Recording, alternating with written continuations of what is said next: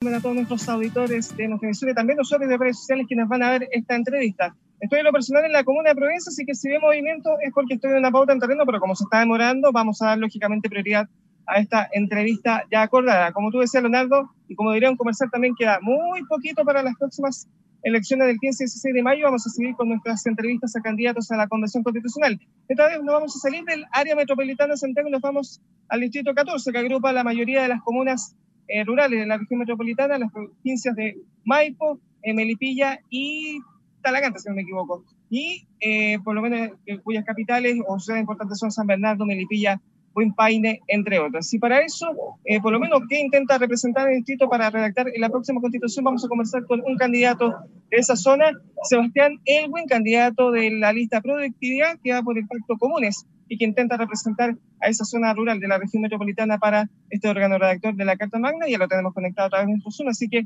Sebastián, muy buenos días. Gracias por estar con nosotros hasta ahora con Radio Portales. Hola Cristian, Leonardo, muchas gracias por la invitación a todos eh, allá en la, en la radio Portales y especialmente a los vecinos y vecinas que nos estén escuchando en las provincias del Maipo, Talagante, Miripilla, que como tú bien mencionabas, conforman el Distrito 14, toda la zona sur de la, de la región metropolitana. Un saludo especial para ellos. Gracias a ti por este tiempo otorgado. Y lo primero, cuéntame, ¿cómo ha sido esta campaña electoral que ha estado muy accidentada, que hasta incluso se han corrido la, la fecha de las elecciones y además la pandemia la ha marcado indeleblemente? Bueno, creo que tú mencionas precisamente esos dos factores que han sido bastante determinantes. La pandemia, por un lado, que eh, ha modificado la manera de, hacer campaña, la posibilidad de acercarnos a los vecinos y a, la, y a las vecinas. Y por otro lado, la suspensión de la campaña, que fue una medida necesaria de, orden sanitario, pero que impacta eh, muchísimo en las campañas, especialmente en las campañas que son de, de mayores de, escasos recursos, digamos de alguna manera, ¿no? que no tienen grandes recaudaciones, grandes eh, fortunas, porque esa extensión implicó un mayor gasto y una planificación que de alguna manera no. las personas que están en sintonía de la eh, radio sobre la manera,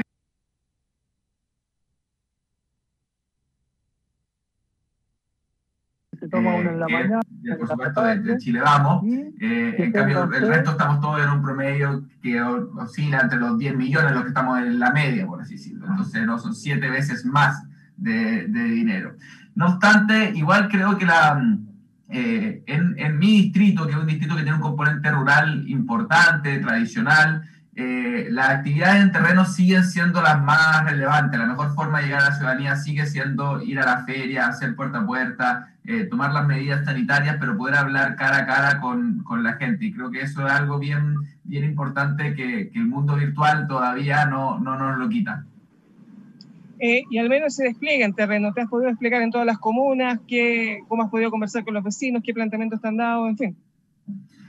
Así es, eh, bueno, el Distrito 14 está compuesto de 14 comunas, lo cual es una mera coincidencia, eh, pero es, la, son la mayor cantidad de comunas en un distrito en toda la región eh, metropolitana y probablemente en el, en el, país. Son comunas muy, muy diversas, comunas muy urbanas, como San Bernardo, que ya es parte, prácticamente parte de Santiago, otras que son más rurales, como Talagante, eh, Milipilla, Curacaví, eh, otras que se encuentran en, algunos momentos como intermedios de crecimiento, como por ejemplo Peñaflor, que es hoy en día es la segunda comuna del, del distrito en términos de, de población.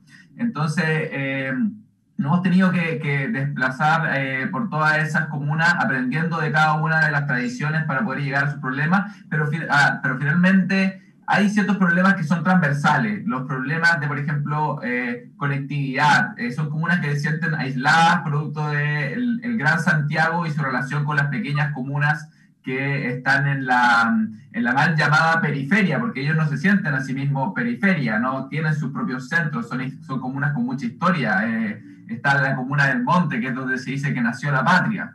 Eh, entonces son comunas muy importantes también. Lo que pasa con el agua, que es, eh, está muy vinculado a la actividad agrícola propia del distrito, que cada vez escasea más, afecta al agua potable de los vecinos y vecinas, pero también eh, hace, afecta a la, a la, pequeña agricultura familiar campesina, que también era muy eh, tradicional. Entonces hay elementos que, que, son transversales a todo el distrito de los cuales uno puede hablar y que además son parte de la discusión constitucional.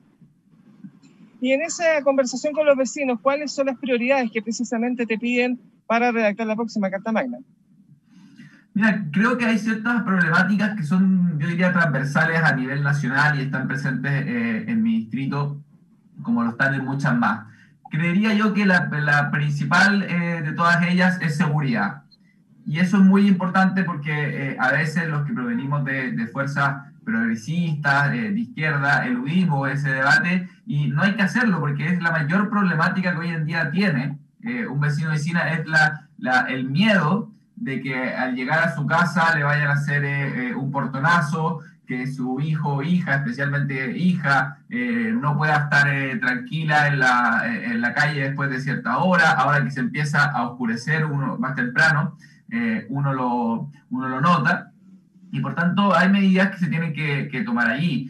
La, la, constitución no va a poder solucionar todos los problemas, mucho menos de, de un día para otro pero sí tiene que decir bastante respecto de, por ejemplo, el sistema de persecución penal, eh, lo que pasa con el Ministerio Público, que sí está en la Constitución, los tribunales de justicia, la eficiencia de esto, la necesaria reforma de la policía. Nosotros tenemos unas policías que son del siglo XIX, que no están preparadas hoy en día para el crimen organizado, que es uno de los principales factores que eh, atemorizan a la población en comunas como, por ejemplo, San Bernardo, que ya tiene un nivel de instalación de narcotráfico importante. ¿no? Y, no se está eh, haciendo, no quiero decir que no se haga nada, pero claramente no es suficiente, ¿ya? Eh, y ahí la Constitución tiene que dar su, su aporte. A mí, para mí es muy importante no, no hacer eh, discursos populistas. La Constitución no va a solucionar el problema de la delincuencia, pero sí puede, por supuesto, dar algunos eh, pasos en, direcciones correctas, que yo creo que tiene que ver con la modernización de todo el sistema de persecución, ajusticiamiento y finalmente de cumplimiento de las condenas.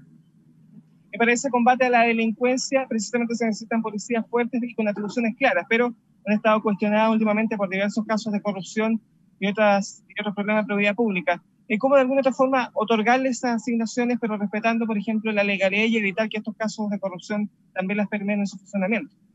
No, la, verdad es que yo soy partidario de reformar por completo la, policía, eh, al punto de que si es necesario que mm, cancelar la, jerarquía, la planta existente actualmente eh, y, reconstruir la unidad de carabineros, por así decirlo, eh, yo lo haría. ¿No? creo que aquí hay personas que son expertas en estos temas y, hay que escucharlas, pero me parece que es una institución que tiene un grado, por un lado, de corrupción relevante eh, y por otro lado eh, de, falta de, formación en derechos humanos, ¿no? en, el trato eh, digno a, las personas, a los delincuentes, que pues, hay mucha gente aquí en el distrito que, que, no quiere que tengan derechos humanos los delincuentes, yo creo que sí los, los tienen que tener porque es propio de una sociedad civilizada, pero también estamos hablando de las personas que se protestan, que, ejercen eh, la libertad de, expresión de maneras que nos pueden gustar o no, o no nos pueden gustar, pero el exceso de brutalidad policial también es algo que está instalado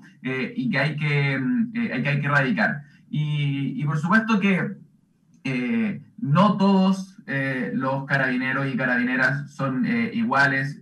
yo he conocido acá muchos que están al servicio de, la, de la comunidad pero lamentablemente ya son demasiados los casos de corrupción, de brutalidad eh, policial. Eh, recientemente tuvimos el caso acá en, en, la villa Don Bosco, que eh, se lo paso a los medios de comunicación, siempre dicen que es la villa El Manzano, que es la que está al lado, que es más grande, pero la villa Don Bosco es una villa muy chica, donde ocurrió este doble parricidio, la persona que mató a sus dos hijos y luego se suicidó y previamente eh, la policía, la, madre, perdón, había denunciado reiteradamente a, la policía y la, policía tenía instrucciones de llevárselo, ¿no? Eh, de allí a, a los hijos. Eh, y por un arrepentimiento de, última hora no lo hicieron. Bueno, finalmente estos policías fueron dados de baja, pero te da la cuenta de una cultura de la institución que no está funcionando. Y por tanto yo, yo creo que hay que reformarla por completo. Y eso nos permite pensar dos demandas que parece que están en sentidos opuestos. Por un lado, una demanda de eh, un mayor control y de eh, cultura y educación de derechos humanos en la policía, y por otro lado, un eh, uso más eficiente de su labor en el combate de la delincuencia. creo que podemos abordar ambos temas con una gran reforma. Entrando en la área chica de las propuestas, por ejemplo, en el ámbito político, tú eres partidario de quitar atribución al presidente, mantenerla, aumentarla, traspasarla al Congreso, a la ciudadanía. ¿Cómo, ¿Cuál es tu planteamiento al respecto? Mm. creo que nosotros tenemos un hiperpresidencialismo en Chile y, la mejor manera en que eso se eh, verifica su ineptitud, por así decirlo, es lo que estamos viviendo hoy día. Eh, es cuando el presidente pierde eh, legitimidad en la ciudadanía, pierde apoyo en su propio sector político, el, el, país se congela en términos políticos, porque la principal autoridad, la que tiene mayor cantidad de atribuciones, no tiene legitimidad para llevar adelante una agenda. Y eso hace que el país, eh, a nosotros nos queda, para que todos sepan, a nosotros nos quedan nueve meses más con este presidente. ¿ya? Es mucho tiempo, el país no puede estar nueve meses más congelado.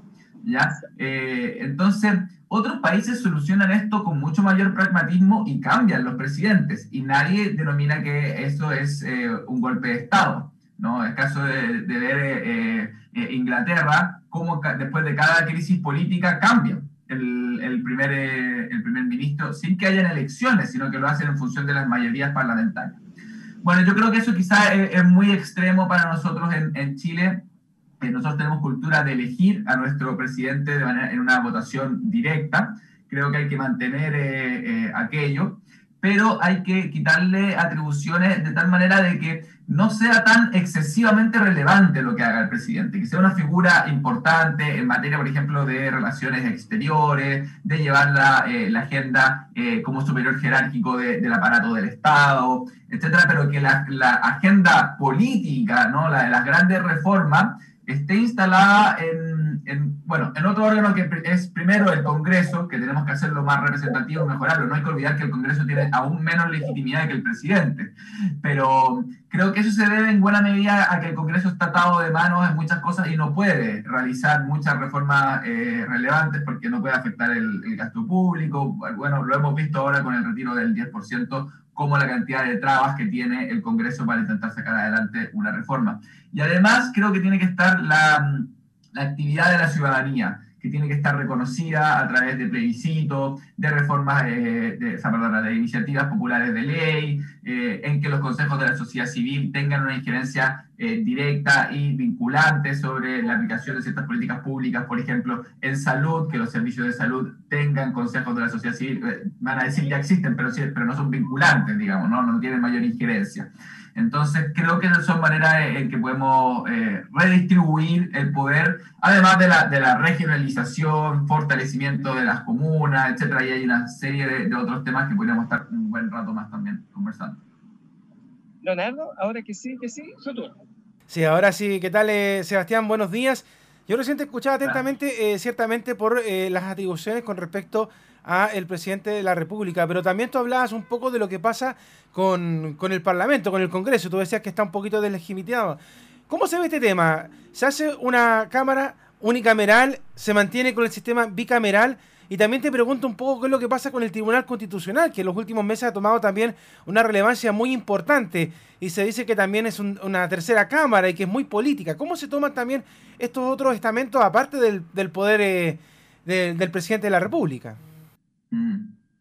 Sí, eh, yo primero diría algo respecto de la, de la última encuesta de la, de, la CEP, del Centro de Estudios Públicos, porque yo he escuchado comentarios, se lo escuché recientemente a Agustín Esquella, que decía que esto demuestra de que la política ya está completamente delegitimada. Yo no creo que sea así. Si uno mira la encuesta, las municipalidades tienen una buena eh, eh, legitimidad o razonable digamos, eh, legitimidad. Y eso que las municipalidades están bastante cuestionadas por casos de corrupción.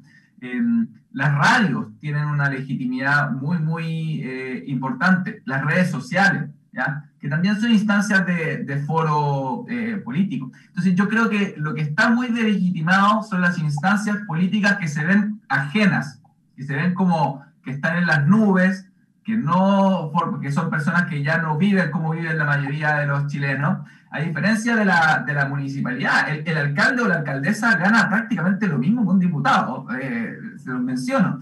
No obstante, parece una autoridad más cercana, porque hacen terreno, porque eso es parte de lo que tienen que hacer como, como autoridad municipal. Entonces yo creo que un congreso más aterrizado, eh, unicameral, que no tenga este Senado en las nubes, eh, que tenga mayor eh, eficiencia, que tenga mayor capacidad de sacar adelante las leyes. En Chile se demora mucho en salir una ley. Somos un país excesivamente burocrático y legalista. ¿ya? Nosotros tenemos dos cámaras, la Cámara de Diputados y el Senado. Estados Unidos también tiene dos cámaras, pero Estados Unidos es un país que es 100 veces el tamaño de Chile.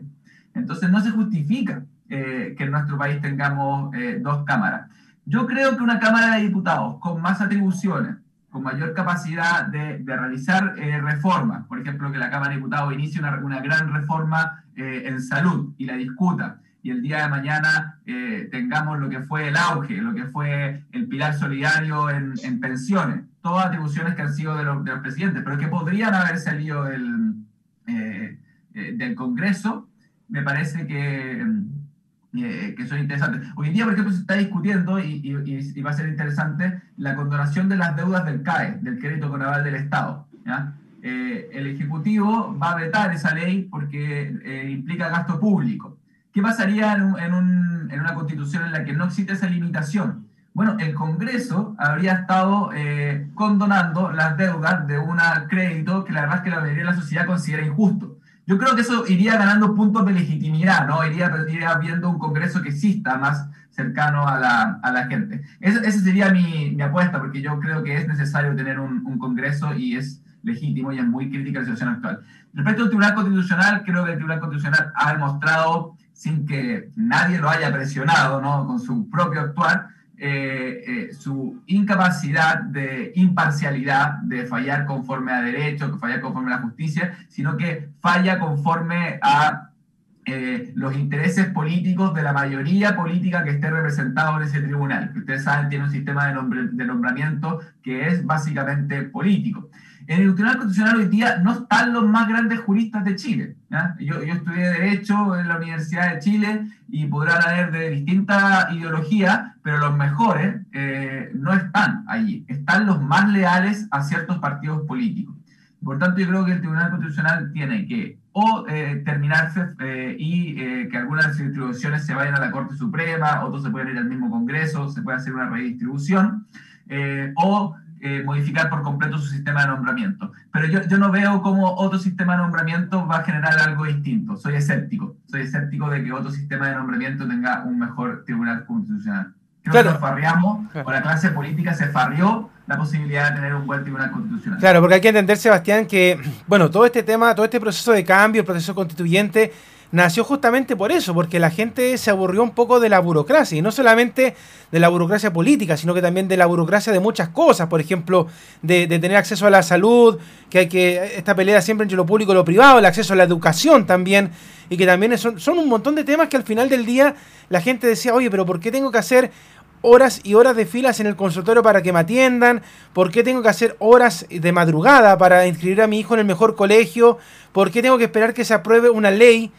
Cuando las cosas están a la vista de que hay que hacerlas y por qué tenemos que salir a protestar por ellas. O sea, yo creo que también por ahí van todo este proceso de cambio y que ojalá también la política en general, Sebastián, esto lo atienda, porque no vaya a ser que se redacte una nueva constitución con ideales muy bonitos, con algo que quizás que se pueda ver casi una utopía, pero que al momento de aplicarla nuevamente sea letra muerta, como la que se está viviendo ahora, que hay muchas cosas que dicen, oye, mira, queremos hacer tal cosa, el retiro del 10%, no, no se puede porque la constitución no lo permite.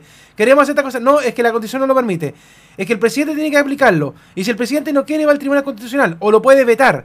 Entonces hay un montón de cosas que la gente dice, oye, si las vamos a volver a repetir, es mejor mantener lo que está. Entonces hay que tener ojo también con ese trabajo que se vaya a hacer. Y aquí viene mi siguiente pregunta, Sebastián.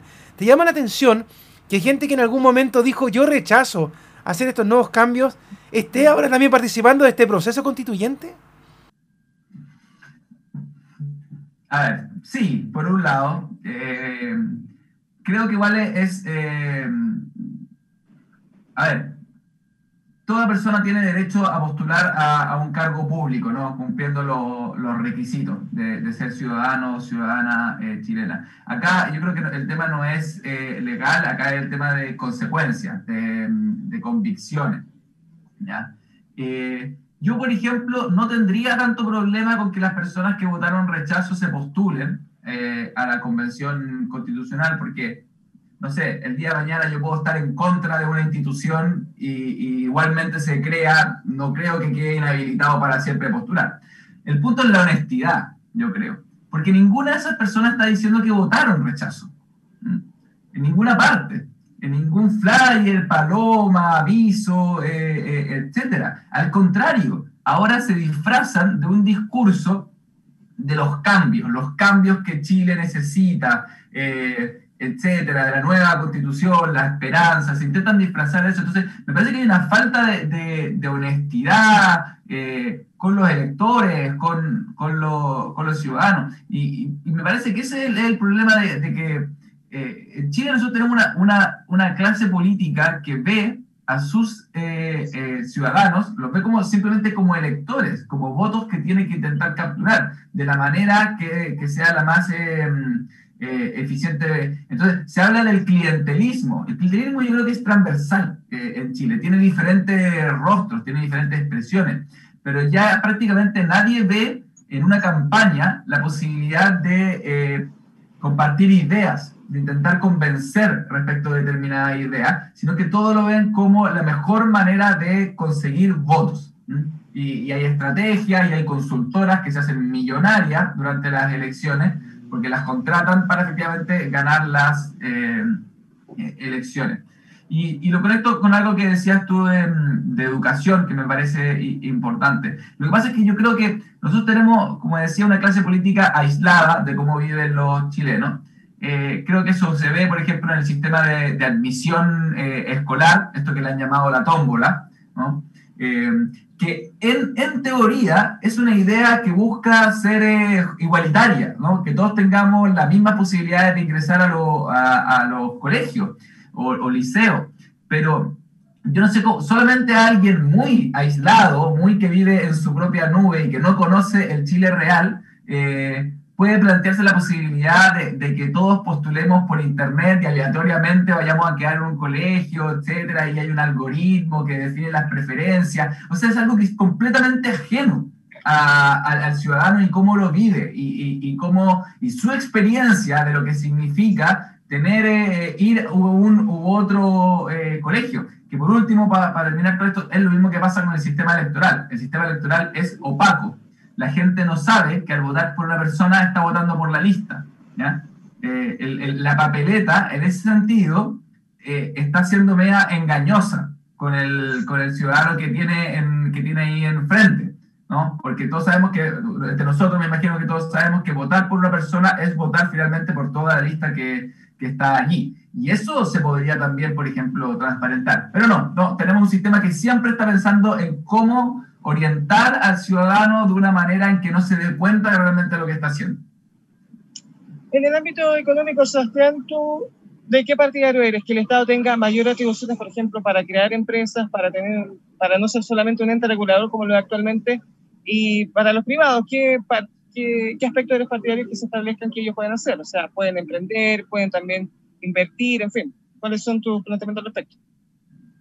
Yo creo que lo que hay que distinguir son el tipo de, funciones, el tipo de áreas de la economía, porque hoy en día la economía prácticamente se le considera cualquier cosa. Un hospital es eh, economía y un almacén también eh, lo es. Entonces, hay ciertas funciones que son eh, esenciales, que son críticas, que, atienden derechos fundamentales de las personas. Y ahí yo creo que el Estado tiene que tener una participación muy, muy fuerte. Quizás no exclusiva, pero sí muy fuerte y de regulación. ¿No? Estamos hablando de los hospitales, de la educación, de la vivienda, de las pensiones. La vivienda hoy en día es, es, prácticamente completamente privada, ¿no? El sistema de acceso a la, eh, a la vivienda. Yo creo que todo aquello que sean derechos esenciales, el Estado tiene que estar muy fuerte. Ahora, luego tenemos los demás ámbitos de la, de la economía, las cuales yo creo que la sociedad civil tiene que cumplir un rol muy, muy importante. ¿ya? Y ahí yo creo que sí es relevante que el Estado no ahogue a, la, economía, no ande eh, tomando decisiones sobre eh, el tipo de productos que se pueden vender o no, etcétera. Yo ahí sí creo en la innovación, en el emprendimiento, en el emprendimiento de verdad, no, no, no el emprendimiento cuando el Estado le asegura toda la ganancia a, solamente un puñado de, empresas en unas licitaciones que todos sabemos que están medio arregladas. ¿no? Yo en eso no creo.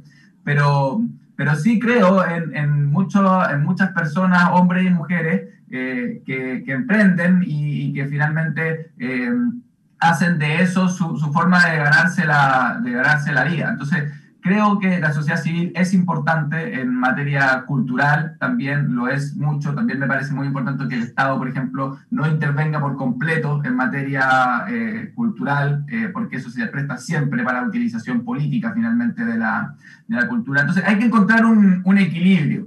Yo creo que eh, lo que hoy en día tenemos es un extremo de la idea de que los privados hacen prácticamente todo mejor eh, y además ese extremo es falso porque muchas veces esa actividad privada está garantizada por el, eh, por el Estado. Yo siempre digo acá que el Distrito 14 es el distrito de las concesiones. Yo tengo las, bueno, las concesiones eléctricas SGE que funciona pésimo, la ruta 5, la ruta 78 y la ruta 68 están en el, en el Distrito 14 con sus TAC, peajes, etcétera. Funcionan, bueno, pésimo. Las, críticas que tiene la ciudadanía son Em, eh, gigantesca y tienen garantizada la ganancia. Esa, esas empresas jamás van a perder ni un peso. Entonces yo, por supuesto, que en eso no, no, no creo.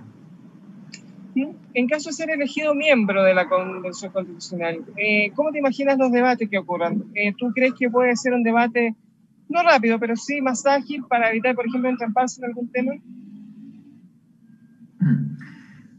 Creo que por el, por el tipo de temas que vamos a estar conversando, eh, no, me parece que vaya a haber un tema que pueda ser demasiado fácil. Bueno, me imagino que nadie va a estar en contra de, que Chile sea una democracia, una república democrática, por ejemplo. Eh, ahora, por decirte, por ejemplo, un, pequeño ejemplo, yo creía eso, pero cuando estaba en la comisión técnica que redactó la reforma constitucional, que específicamente después regló este proceso constituyente, estábamos proponiendo, estábamos esto de que la Chile sea una república democrática, porque eso hoy en día está en la Constitución, como algo que debe estar en la futura Constitución. Y otro comisionado de la derecha me dijo eh, que debiese haber una democracia representativa. Y, y inmediatamente se armó una discusión. Y se armó una discusión en si la democracia debía o no debía tener apellido. Entonces, eso le indica de que prácticamente cualquier cosa, cuando tú la discutes a nivel constitucional, eh, puede generar un debate eh, relevante. Ahora, yo creo que eso es bueno, porque el día de mañana va a, quedar constancia de que ciertas cosas se discutieron. Eh, por ejemplo, respecto del Estado subsidiario, muy poca gente lo sabe, pero yo alguna vez estudié las actas de la nueva constitución de 1980, porque hay unas actas de los debates que tuvieron los cinco comisionados que redactaron la nueva constitución. Y Jaime Guzmán propuso que la nueva constitución llevara la expresión Estado subsidiario en el artículo 1 de la Constitución. Y el resto de los comisionados estuvo en contra. Y por eso la Constitución no dice Estado subsidiario. Entonces, es un buen argumento para decir, la verdad, que la Constitución del 80 no ganó la idea de que hubiese un Estado subsidiario. Pero finalmente lo terminamos teniendo igual porque el resto de la clase política sí estaba convencida de que había que, tenerlo. Pero bueno, ahora tendremos actas que serán mucho más públicas, que en las clases de Derecho Constitucional los profesores las van a estudiar, que cualquier persona va a poder decir, oye, pero esto se discutió de esta manera. Eh, en fin, e-, eso es parte irrelevante del proceso que vamos a tener. Lo que quede y también lo que no quede y los debates que se dieron ya van a ser parte importante para saber qué es realmente la, la discusión. Yo creo que este va a ser un ejercicio único para, para nuestro país y que eh, yo espero que nutra mucho las condiciones, la educación cívica del país. Leonardo.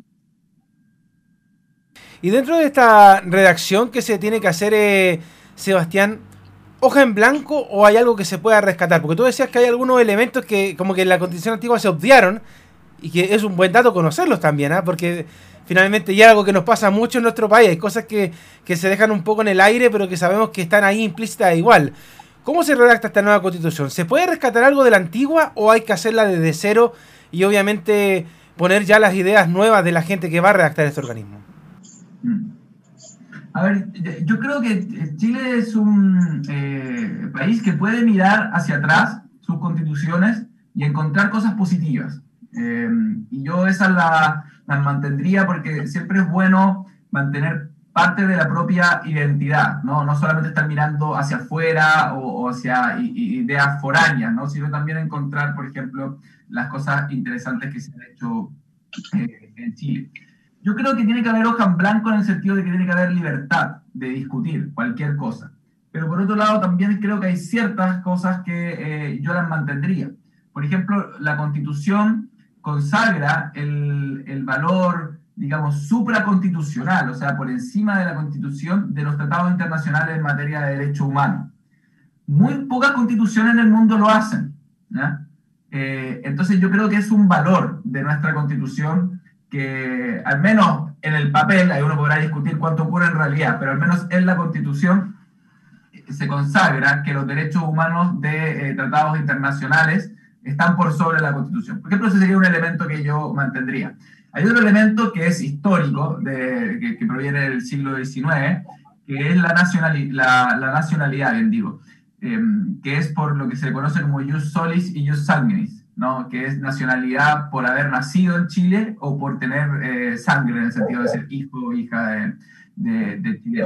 También es una medida bien es, bastante abierta, digamos, ¿no? Es bastante, acoge bastante a las personas a que el día de mañana puedan ser parte de, de este país y me parece una visión pluralista, eh, eh parte del contexto globalizado, em, además, y por tanto también la mantendría. Creo que van a haber fuerzas que van a querer restringir, ¿no?